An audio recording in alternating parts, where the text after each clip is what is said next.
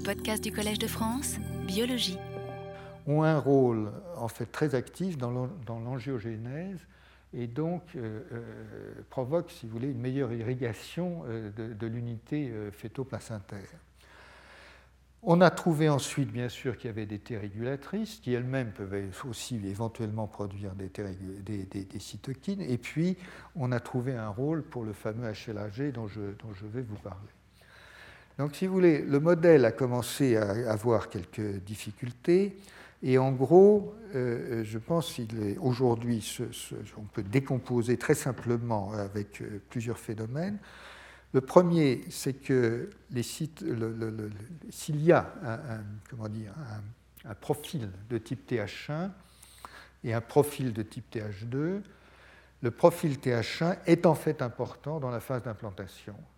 Et ensuite, le profil TH2 paraît plutôt bénéfique dans la phase de développement du fœtus.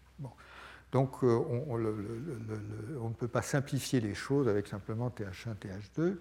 Mais surtout, ça s'est complexifié parce qu'on a trouvé des phénomènes qui ne collent pas, et notamment, je suis passé rapidement, mais les cytokines IL2, euh, IL18, ça ne colle pas dans les profils, donc c'est plus complexe que ça.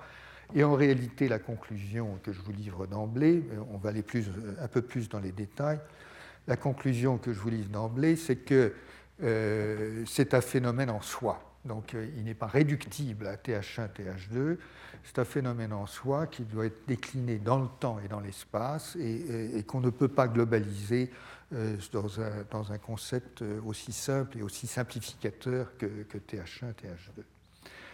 C'est ce que je vais vous illustrer maintenant avec euh, quelques, données. Dans les phases précoces, et, les données, c'est surtout des, interrogations, c'est des interrogations telles qu'on on les perçoit. Euh, dans les phases précoces, euh, vous avez un premier problème qui est étudié, c'est le rôle du sémen, parce que euh, le, le, coït produit des spermatozoïdes et des lymphocytes qui meurent in situ, activent des macrophages, et peut-être, enfin, probablement déclenchent la production de ces cytokines IL12 et IL18 qui sont importantes pour l'implantation. Un deuxième phénomène qui est très, important, c'est le phénomène dynamique euh, de l'invasion euh, de, la décidua euh, par les trophoblastes fétaux. Et la question, c'est que cette invasion est essentielle pour l'ancrage du placenta à la paroi utérine et pour donner l'accès au fœtus, donner au fœtus l'accès au système vasculaire maternel. Alors bien entendu, cette invasion, euh, elle est régulée, elle est contrôlée. Ce n'est pas un truc qui se fait au hasard, ce n'est pas quelque chose de cancéreux, si je peux dire. Donc c'est complètement régulé. Et on découvre aujourd'hui que euh, maintenant, notamment, une invasion insuffisante est probablement pronostique d'une prééclampsie euh, ultérieure. La notion simple que l'utérus est un site privilégié ne tient pas vraiment. Qu'est-ce que c'est qu'un site privilégié en immunologie? C'est un site où le système immunitaire ne met pas son nez, si j'ose dire, et donc les sites euh, privilégiés euh, classiques euh, sont l'œil, le cerveau, les testicules et, l'utérus. Enfin, le, et donc, en réalité, d'ailleurs, cette notion de site privilégié n'est pas, pas, très adéquate parce que la présence euh, de cellules immunitaires dans tous ces sites euh, est en réalité euh, inductible quelque part. On sait très bien qu'il peut y avoir des réactions immunitaires dans l'œil, même si l'œil est fondamentalement vierge de cellules immunitaires à l'état normal, de même qu'on sait qu'il peut y avoir des, cellules T qui envahissent le, cerveau dans, certaines conditions. Et d'ailleurs, il y a des, tentatives d'immunothérapie euh, euh, concernant des tumeurs cérébrales euh, qui supposent bien, bien entendu, que les, cellules T puissent envahir le, cerveau. En tout cas, donc, considérer l'utérus comme un site privilégié, c'est une. Bon, ça fait partie du langage immunologique, mais il ne faut pas être victime du langage et de sa simplification. En fait, les trophoblastes fétaux sont bien en contact avec le système immunitaire de la mère, et comme je vous l'ai dit, dès la quatrième semaine, il y a des cellules fétales qui, s'échappent et qui circulent dans dans le dispositif. Donc en fait, la mère devient chimérique et son système immunitaire devient, devient chimérique. La régulation de l'angiogénèse, j'en ai parlé, et la preuve qui est faite que on peut démontrer expérimentalement chez la souris que le système immunitaire n'est pas ignorant et, qu'effectivement la présence euh, du fœtus et sa reconnaissance sont nécessaires à la tolérance, à l'établissement de la tolérance. Donc je reprends ce que je vous ai dit. À l'interface euh, fœto-maternelle, beaucoup de cellules UNK euh, et de macrophages, beaucoup de cellules dendritiques, beaucoup de cellules TCD8, pas beaucoup de CD4 et pas beaucoup de cellules B. Effectivement, cette corrélation est confirmée. Dans les avortements spontanés des trois premiers mois, il y a plutôt moins de cellules NK et plus de cellules TCD8. Mais si vous voulez, l'idée que euh, l'avortement était lié à la destruction du fœtus par les cellules NK est aujourd'hui contrebalancée par le fait que s'il y a moins de cellules, de cellules NK euh, utérines, il n'est pas impossible que l'angiogénèse soit moins bonne. Donc évidemment, ça change complètement la, perception qu'on peut avoir euh, du, phénomène. Le rôle essentiel de l'interféron gamma euh, au, tout début de l'implantation, euh, les problèmes qui sont liés à la régulation de l'invasion des trophoblastes, ce qui suppose une régulation de leur apoptose, et donc il y a beaucoup de travail là-dessus, euh, l'induction de HLA-G dont je vais parler et la question des Treg, etc., etc. Donc, si vous voulez, le phénomène est à l'évidence énormément plus complexe que, ce qu'on pouvait imaginer. Alors évidemment, dans les phases plus tardives, euh, vous avez euh, d'autres phénomènes qui se, produisent, qui sont résumés là. Je vais, revenir sur le plan mécanistique après. Euh, et je vous mentionne l'un de ces phénomènes qui est la régulation donc, du catabolisme du, tryptophane euh, par cet enzyme qui s'appelle l'IDO. Euh, c'est un phénomène très curieux, je, vais le détailler un peu plus tard, qui encore une fois touche au métabolisme du tryptophane et au catabolite du tryptophane, et en fait c'est une régulation de, l'apoptose. Euh, les, cellules dendritiques tolérogènes, et finalement, bien sûr, les T régulatrices naturelles euh, trouvées dans la décidua humaine, comme je vous l'ai montré.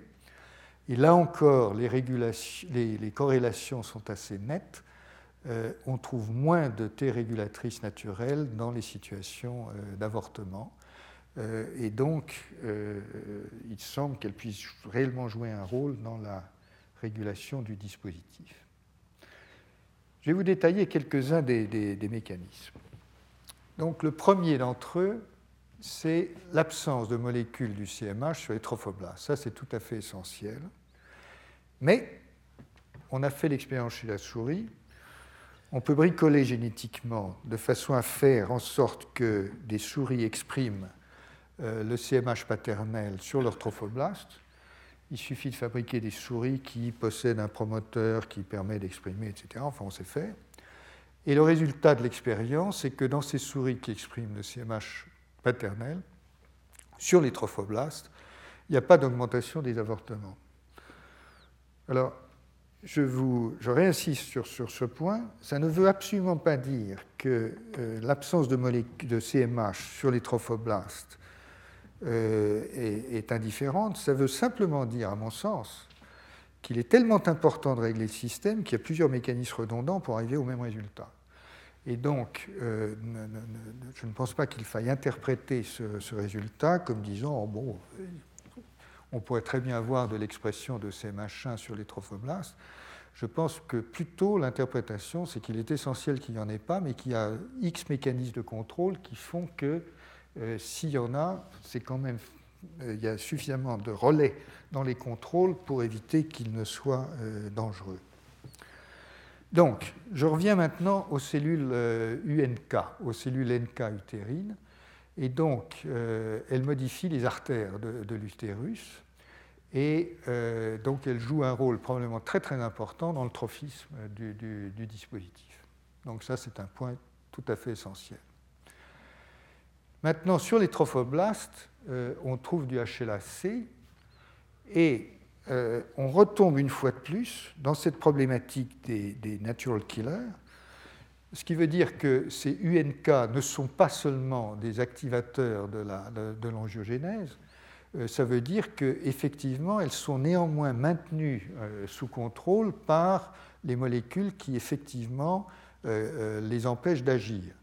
Donc HLA-C est très important pour les empêcher d'agir et HLA-E.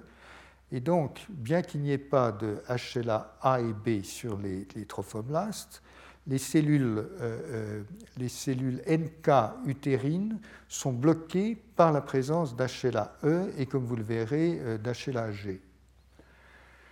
de ce point de vue-là, ça ramène de nouveau l'attention sur la question du polymorphisme des récepteurs KIR dans les cellules NK.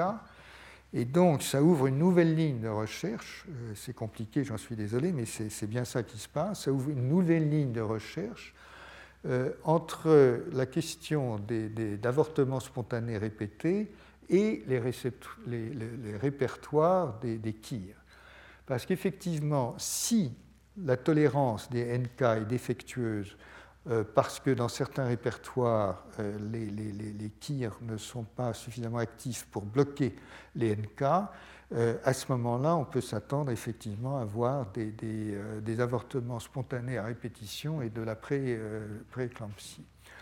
Donc il y a tout un travail qui est en cours, et vous avez une référence ici qui vous donne, un, vous voyez, c'est de décembre 2008, c'est tout récent, qui vous donne le point sur, sur cette question, mais peut-être y a-t-il des corrélations qui se dégagent sur ce point-là. Ensuite, il y a cette molécule qu'on appelle HLA-G, euh, qui est une molécule qui a euh, suscité à la fois beaucoup d'excitation et beaucoup de réserves, peut-être parce qu'elle avait suscité un peu, un peu trop d'excitation. Et donc, je vous cite deux articles. Euh, l'un du groupe de Carosella, qui est ici à Paris, et l'autre d'un Anglais, je crois, qui regarde les choses de façon plus critique. Ce qui s'est produit est finalement assez simple, c'est que euh, ça me donne l'occasion de, vous le dire. Euh, ce qui s'est produit est finalement assez simple, c'est qu'il euh, est difficile d'obtenir des anticorps complètement spécifiques de ces molécules HLA. Pourquoi? Parce qu'il y a tellement de polymorphisme que vous n'êtes jamais sûr, quand vous avez un anticorps anti-HLA-G, qu'il ne va pas reconnaître un allèle HLA perdu dans le, système. Comme vous avez donc un ensemble de molécules qui sont euh, largement isomorphes, même si elles ont des différences d'acides aminés, euh, les anticorps euh, peuvent très bien avoir des, réactivités croisées, et lorsque vous croyez détecter HLA-G, ben vous pouvez détecter autre chose en même temps. C'est un problème bien connu. Bon. En tout cas, donc, maintenant, tout le monde est à peu près tombé d'accord sur le fait qu'il y avait bien des anticorps tout à fait spécifiques de, HLA-G. Et euh, même si l'on est plus ou moins optimiste sur les, bénéfices cliniques euh, de, à, attendre de HLA-G, il est vrai qu'il y a toutes sortes de données qui sont accumulées à propos de cette molécule HLA-G qui sont, euh, qui sont intéressantes. Donc HLA-G, je vous rappelle, c'est une molécule de classe 1 non classique. Donc vous avez les molécules classiques HLA A, B, C, je vous ai dit que HLA et B sont absents sur les trophoblastes, HLA-C est présent et sert probablement à inhiber les NK, euh, HLA-E sert aussi à inhiber les NK, et HLA-G sert aussi à inhiber beaucoup de choses, dont les NK. Donc vous avez plusieurs systèmes inhibiteurs qui, euh, protègent probablement euh, les trophoblastes et, le système contre les, cellules NK de la mère. HLA-G, donc, euh, c'est un gène qui fait partie de la famille des gènes de classe 1. Si on regarde le gène et la molécule, ils ont à peu près la même bobine que les autres, sauf que HLA-G n'est pas polymorphe. Il y a bien quelques allèles, mais il y en a très peu. Mais en revanche, HLA-G, il a quand même une bizarrerie, c'est qu'il exprime euh, par des phénomènes d'épissage euh, alternatifs, il exprime sept isoformes. Donc c'est un gène qui produit sept molécules potentielles, dont quatre, trois pardon, sont solubles. Et donc, ben, chez l'AG, il produit quelque chose qui va à la membrane, et puis il produit aussi des choses qui sont sécrétées et qui peuvent partir n'importe où, y compris dans la circulation. Effectivement, on peut doser du HLAG dans le sang notamment. Alors, voilà un, schéma qui vous montre ce qui se passe dans les, trophoblastes ici, les trophoblastes extravileux, etc. Ça, c'est une interprétation euh, de, ces clichés-là. pardon. Euh, en tout cas, quand c'est brun, c'est que l'anticorps réagit avec HLAG. Vous voyez qu'il y en a plein partout. Donc, il y a beaucoup d'HLAG dans le placenta. Donc, HLAG, ça a plein de fonctions, mais c'est des fonctions inhibitrices. Donc c'est un inhibiteur de cellules NK, mais ça inhibe aussi les cellules T, et ça inhibe aussi euh, certaines cellules dendritiques euh, par des, récepteurs divers. C'est une molécule qui a encore une, bizarrerie, et la bizarrerie est la suivante, c'est que a, par rapport aux molécules classiques, il a une cystéine en plus, de telle sorte que deux chaînes peuvent se ponter, former un dimère avec un pont disulfure. Donc HLAG existe non seulement sous forme membranaire et sous forme soluble, puisque je vous ai expliqué qu'il y a des formes qui sont sécrétées, mais également sous forme de dimères qui sont pontées par un pont disulfure. Apparemment, il doit y avoir une régulation du système, euh, parce qu'apparemment, les dimères sont plutôt euh, plus actifs pour inhiber les cellules NK que ne le sont les monomères. Donc vous avez un dispositif qui a l'air d'être gradué et euh, le, dispositif surpuissant, c'est la fabrication des dimères et ça, ça bloque très fortement les cellules NK, mieux que ne le fait le monomère. Curieusement, le, HLAG soluble euh, a l'air de se lier au cofacteur des molécules de classe 5 qui s'appelle CD8 et lui, ça provoque l'apoptose des cellules, donc la mort programmée des cellules NK et des T. HLAG euh, fait plein d'autres choses, et, notamment il stimule la production de cytokines, de chémokines et des facteurs angiogéniques par les cellules NK. Donc non seulement il bloque leur action, mais il les induit à, fabriquer les facteurs euh, bénéfiques, entre guillemets, euh, donc notamment les facteurs angiogéniques. On trouve également, et encore une fois, on est de nouveau dans ce monde de corrélation qui est le seul facilement ouvert euh, dans ce type de recherche clinique, euh, on trouve des corrélations entre des niveaux faibles de HLAG, puisqu'évidemment, euh, différents individus peuvent exprimer plus ou moins de HLAG selon des circonstances qu'on ne connaît pas. je ne connais pas, pour ma part, euh, les facteurs de transcription qui interviennent pour réguler la synthèse de HLA-G, qui probablement dépend lui-même de cytokines, etc., etc. Donc le niveau de HLA-G chez différents individus peut être variable en fonction de, paramètres qu'on ne connaît pas. En tout cas, on trouve une fois de plus des corrélations entre les niveaux faibles de HLA-G et les pertes spontanées de fœtus et de la prééclampsie. Donc de nouveau, un facteur de corrélation qui était évidemment totalement euh, inconnu et imprévu dans la théorie euh, initiale. Enfin, il semblerait que dans la, fertilisation in vitro, euh, l'expression par l'embryon du HLAG soluble soit importante, sinon essentielle, pour le succès de l'implantation. Ça, ça fait encore partie des corrélations qui, sont faites euh, par un certain nombre de chercheurs dans la, dans la, FIVET, si vous voulez. Euh, on mesure tout un tas de paramètres et on a trouvé une corrélation entre la présence de HLAG et le succès, HLAG soluble cette fois, et le succès de, l'implantation. Donc, si vous voulez, sur des données éparses, euh, mais qui convergent pour faire penser que HLAG joue un rôle, joue un rôle important euh, dans le, dans le succès de la, de, de, la, grossesse, au moins dans les phases initiales de la grossesse. Alors, euh, l'une des raisons pour lesquelles HLAG est très popularisé, c'est qu'il y a d'autres raisons de penser que ça peut jouer un rôle dans l'acceptation des allogreffes. Euh, et euh, je vous résume très rapidement ces données. Je retourne en arrière, mais je ne voulais pas vous parler deux fois d'HLAG. Donc là, je, suis de, retour dans le domaine des allogreffes. là encore, on est dans le domaine corrélatif, mais sur, semble-t-il, plus de 1000 transplantations d'organes, le succès corrèle entre les niveaux élevés de HLAG dans la greffe et de HLAG soluble dans le sérum. Euh, les cellules souches mésenchymateuses humaines sécrètent du HLA-G5 et c'est peut-être pour ça qu'elles sont immunosuppressives, c'est une hypothèse. Euh, et enfin, il y a quelques données qui suggèrent que HLA-G pourrait être un promoteur de la fabrication de cellules suppressives, euh, en fait de cellules T régulatrices à partir de cellules T naïves. C'est tout à fait récent et, pas, réellement établi à ma connaissance.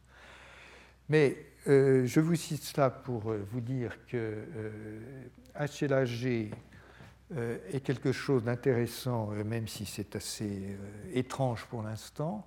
C'est d'autant plus étrange que HLAG a l'air d'être transférable d'une cellule à l'autre dans certaines conditions qui ne sont pas bien connues, transférable d'une cellule à l'autre probablement par des vésicules. Euh, ça, c'est une vieille problématique euh, de la transplantation d'ailleurs, mais qui a été notée de nombreuses fois, et puis on ne sait pas trop quoi en faire parce que c'est un phénomène qui n'est pas, comment dire, euh, pas suffisamment compris pour qu'on puisse l'appréhender et le manipuler. Mais enfin, depuis dans la fin des années 70 déjà, certains collègues américains avaient remarqué que dans certaines conditions, euh, les, certaines cellules, qui à l'époque n'étaient pas très bien caractérisées, c'était des cellules T apparemment, transféraient leurs antigènes de classe 1 à d'autres cellules. Alors comment? Probablement par des, euh, par des sécrétions de vésicules. Vous, euh, savez qu'une cellule, c'est un, un, monde de vésicules en mouvement. Ça bouge absolument dans tous les sens. vous avez du trafic partout, des vésicules qui partent, etc. Et vous avez des, phénomènes d'invagination de, membranes qui créent des, vésicules qui vont dans l'intérieur de la cellule et qui transitent vers l'intérieur. Et puis, euh, vous avez des mouvements inverses euh, qui amènent des choses à la surface. Il n'est pas absolument interdit de, penser qu'il y ait des mécanismes, simplement on ne sait pas vraiment les contrôler, ou même peut-être les observer correctement, euh, qui fabriquent de temps en temps des vésicules qui sortent de la cellule et qui aillent se balader dans le, je sais pas où, dans le sérum, etc. En tout cas, il y a toute une problématique euh, dont je ne vous ai pas parlé jusqu'à présent, des antigènes d'histocompatibilité solubles euh, qui se baladent dans le sérum. or, autant il y a, on comprend au niveau moléculaire que HLAG produise des molécules solubles parce qu'on sait sur le plan moléculaire que cet épissage alternatif produit une molécule identifiée, etc. etc. donc ça, on comprend. Autant dans d'autres cas, euh, c'est preuve moléculairement et donc euh, on imagine plutôt que ce sont des vésicules porteuses de, HLA qui pourraient circuler. On ne sait pas trop.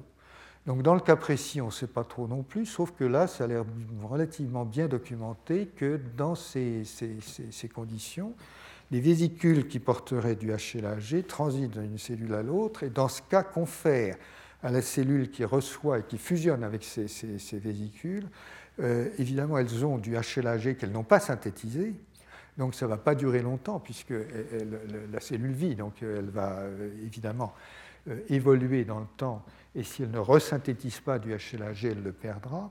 Mais transitoirement, elle acquiert un, phénotype dans lequel elle est protégée de la lyse, par exemple, par les cellules NK à cause de la présence de HLA-G à la membrane.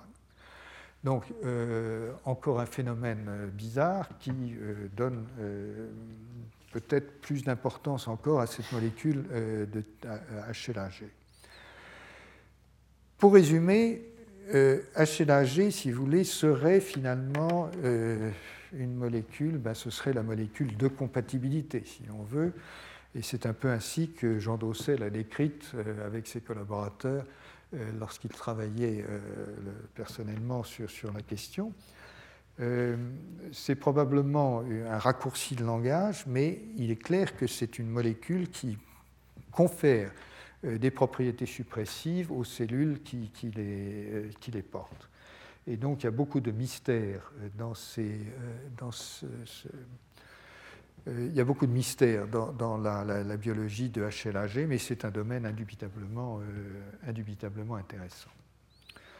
Alors, je vais passer rapidement sur, le reste pour euh, vous dire que euh, ce que l'on observe également euh, dans tout le dispositif qui protège le fœtus, il y a bien des cellules T de la mère qui arrivent, et l'une des manières de protéger, le fœtus, c'est déclencher l'apoptose de ces cellules par les systèmes qui déclenchent la mort, programmée. L'un de ces mécanismes, qui reste assez controversé, c'est l'expression par les trophoblastes fétaux, euh, qui sont donc un peu les, sentinelles, hein, les, gardiens du temple. Euh, l'expression de cette molécule qui s'appelle FAS-L euh, est bien connue pour être une molécule qui induit l'apoptose sur des cellules qui viennent s'y frotter. Donc c'est probablement, c'est peut-être l'un des mécanismes, mais il est, mais il est controversé. Arrivent en plus les, les cellules T régulatrices avec euh, le rôle possiblement très important que j'ai cité dans la transplantation et euh, le rôle possiblement et probablement très important qu'il joue effectivement dans, la grossesse.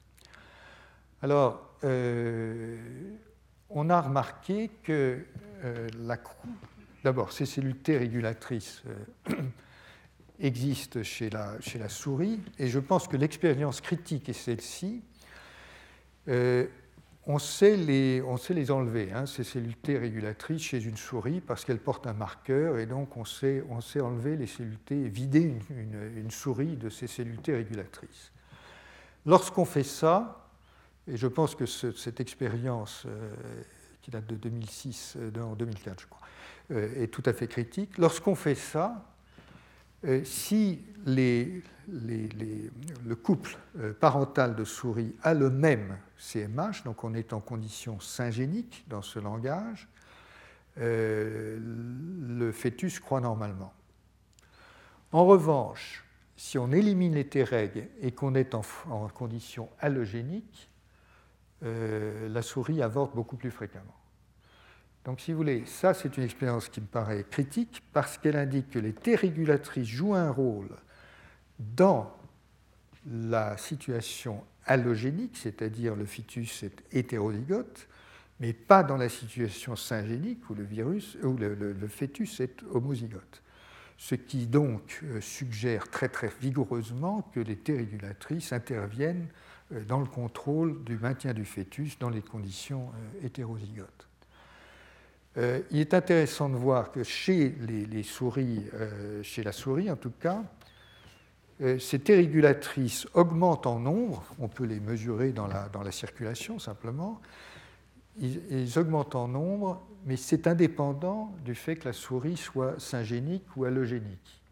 Donc quand la souris est gestante, les, les régulatrices augmentent, mais elles augmentent dans les deux cas, que ce soit syngénique ou allogénique, ce qui veut probablement dire que c'est un phénomène hormonal et que c'est une, question euh, hormonale qui déclenche la croissance de ces cellules T euh, halogéniques.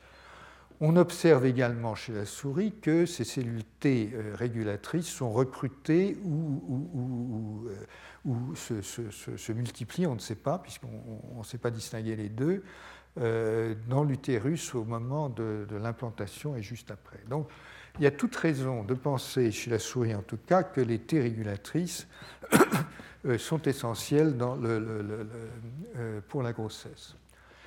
Chez l'homme, plutôt chez la femme bien entendu, on, observe euh, de façon similaire qu'il y a un accroissement du nombre des T régulatrices au début dès le début de, la grossesse.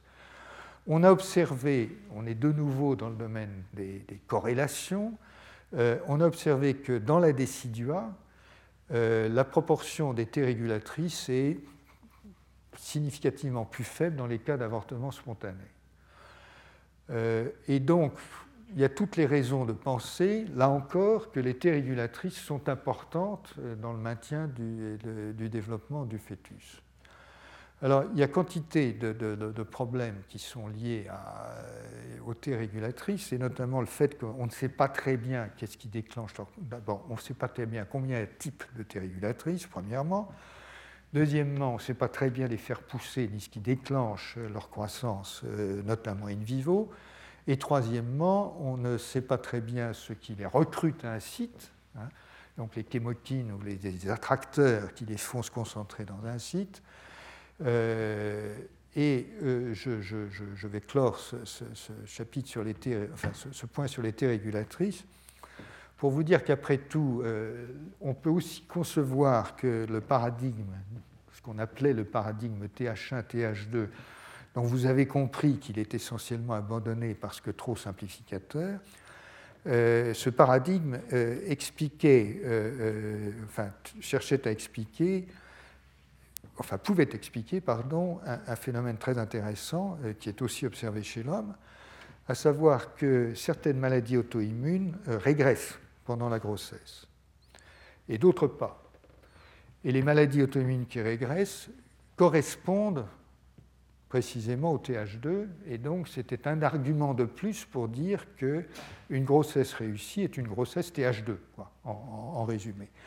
Et donc, euh, euh, peut-être en fait, les corrélations hormonales que je vous ai indiquées, euh, et tout ça en fait peut être interprété par le, comment dire, une expansion des T régulatrices plutôt que par un profil de cytokine. C'est peut-être ça la clé puisque les T régulatrices jouent un rôle absolument capital dans, le, contrôle des maladies auto-immunes. Ce qui se passe peut-être, c'est que simplement l'expansion des T régulatrices pendant la grossesse est responsable de ce qu'on a attribué précédemment euh, au phénotype euh, euh, de cytokine TH2. Un mot encore sur cet autre mécanisme très très intéressant qui est le, contrôle du catabolisme du tryptophane par cette enzyme, l'indéonamine, voilà, j'ai oublié, l'idéo. L'idéo est exprimé chez l'homme par les trophoblastes. Donc, il y en a dans, l'unité vous avez de, l'idéo. L'idéo, c'est une molécule donc, qui possède un M, hein, et cette molécule euh, dégrade le, tryptophane.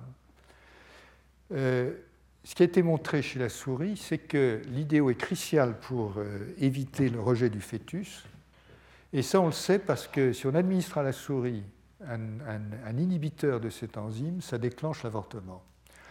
Donc c'est une molécule qui est immunosuppressive et qui fonctionne chez tout un tas de cellules, euh, notamment les T, les dendritiques, les macrophages, etc. Euh, il y a d'autres molécules costimulatrices, je vais passer là-dessus. Le complément joue également un rôle euh, et il y a des protéines régulatrices du complément sur les trophoblastes.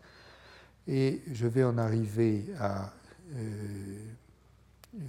quelques points, juste le dernier point euh, avant d'arriver à ma conclusion, euh, qui est juste pour vous rappeler qu'en plus de tout ce système, euh, il ne faut pas oublier que le fœtus et le nouveau-né donc commencent à construire leur propre système immunitaire. Et donc, en construisant leur propre système immunitaire, ils ont évidemment leur contribution à leur environnement, euh, et notamment euh, au système amniotique, etc. etc. Donc, euh, juste pour aller rapidement là-dessus, c'est vous dire simplement que dans la phase terminale, dans la phase finale de, la croissance du fœtus, le liquide amniotique, par exemple, est bourré de, molécules de toutes sortes, et notamment de ces peptides antimicrobiens, de ces antibiotiques antimicrobiens qui sont synthétisés par un assez grand nombre de cellules de, l'immunité innée, Et donc, ce, dispositif contribue à maintenir la stérilité du, système. Alors, je voudrais euh, arriver à, ces, conclusions et quelques remarques tout à fait, tout à fait générales. Donc, on est parti encore une fois avec Medawar en 1953 de l'idée que ça allait être un modèle simple. Évidemment, ce n'est pas un modèle simple. Ce n'est même pas un modèle du tout parce que c'est tellement compliqué que euh, c'est une, problématique en soi euh, ce n'est pas, à mon sens, ce qu'on peut appeler un modèle. Donc le système est très complexe. On ne sait pas, et c'est à la limite pire que dans la question du, rejet des greffes, euh, le rôle exact des polymorphismes, notamment dans les, dans les tirs, hein, dans les, récepteurs des cellules NK.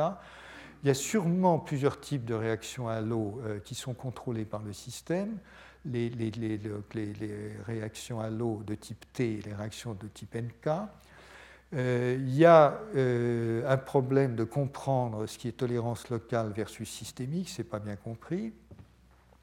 Et puis, il n'y a pas de fondement clair de cette théorie de l'immunotrophisme dont je vous ai parlé, euh, sauf peut-être qu'après tout, euh, c'est peut-être dans l'angiogénèse qu'il faut essayer de comprendre euh, ce phénomène qui fait que les accouplements d'hétérozygotes fonctionnent plutôt mieux que, que les accouplements d'homozygotes. Je voudrais rajouter un mot là-dessus pour vous dire qu'il faut être également très prudent dans ces domaines parce que l'une des choses que l'on a découvertes il n'y a pas si longtemps que ça, c'est qu'il euh, y a des problèmes de reproductibilité dans certaines expériences faites chez la souris pour une raison qui avait complètement échappé à l'analyse, euh, qui était l'état sanitaire des souris en question. L'état sanitaire c'était assez drôle parce qu'il y avait des, expériences qui marchaient à Paris, qui ne marchaient pas à Washington, qui, etc. Bon et, qui marchait de façon parfaitement reproductible à Paris et qui de façon parfaitement reproductible ne marchait pas à Washington. Donc évidemment, ça donnait des polémiques, des machins, tout ce qu'on peut imaginer. Et euh, l'une des euh, raisons est très simple, c'est que euh, les animaleries sont plus ou moins propres. Et c'est un petit peu comme les caves du fromage, si vous voulez. Lorsque vous avez certains agents infectieux qui sont établis dans les animaleries, eh ben, les animaux, en gros, ils, attrapent les agents infectieux et puis euh, ils perpétuent le, truc. alors, des agents infectieux, il y en a de toutes sortes, mais l'un des agents infectieux qu'on a découvert euh, récemment, euh, ce sont des norovirus, qui sont des virus intestinaux qui habitent certaines animaleries. Et donc, dans ces animaleries, ben, on trouve des résultats qui ne sont pas absolument les mêmes que dans les animaleries où il n'y a pas de norovirus. Et alors, les, systèmes de croisement de souris qui donnaient lieu à des avortements à, répétition ont l'air d'être, semble-t-il, euh, sont sensibles à la qualité de l'animalerie. Donc, il y a des raisons de soupçonner que l'environnement infectieux n'était pas totalement contrôlé. Donc, on ne sait plus très bien euh, ce que voulait dire ou ce que veulent dire un certain nombre d'expériences, puisqu'un environnement infectieux dans l'intestin, ça veut dire bien entendu une inflammation qui peut être répercutée de façon systémique et qui évidemment peut influer sur beaucoup de processus euh, euh, physiologiques euh, et, éventuellement pathologiques. Donc, vous alertez sur, sur ce point-là. Donc, si vous voulez, je voudrais dire que on peut bien sûr construire toutes sortes de schémas compliqués comme celui-là où on voit des récepteurs, le tryptophane dont je vous ai parlé, etc on peut faire ça, mais euh, je pense qu'il faut décomposer le phénomène à la fois dans l'espace et dans le temps, si on veut le, comprendre, et qu'encore une fois, c'est un phénomène extrêmement complexe euh, qui a vocation à nous, instruire sur la, question de la, tolérance, mais qui euh, ne peut pas être pris comme un, modèle de tolérance.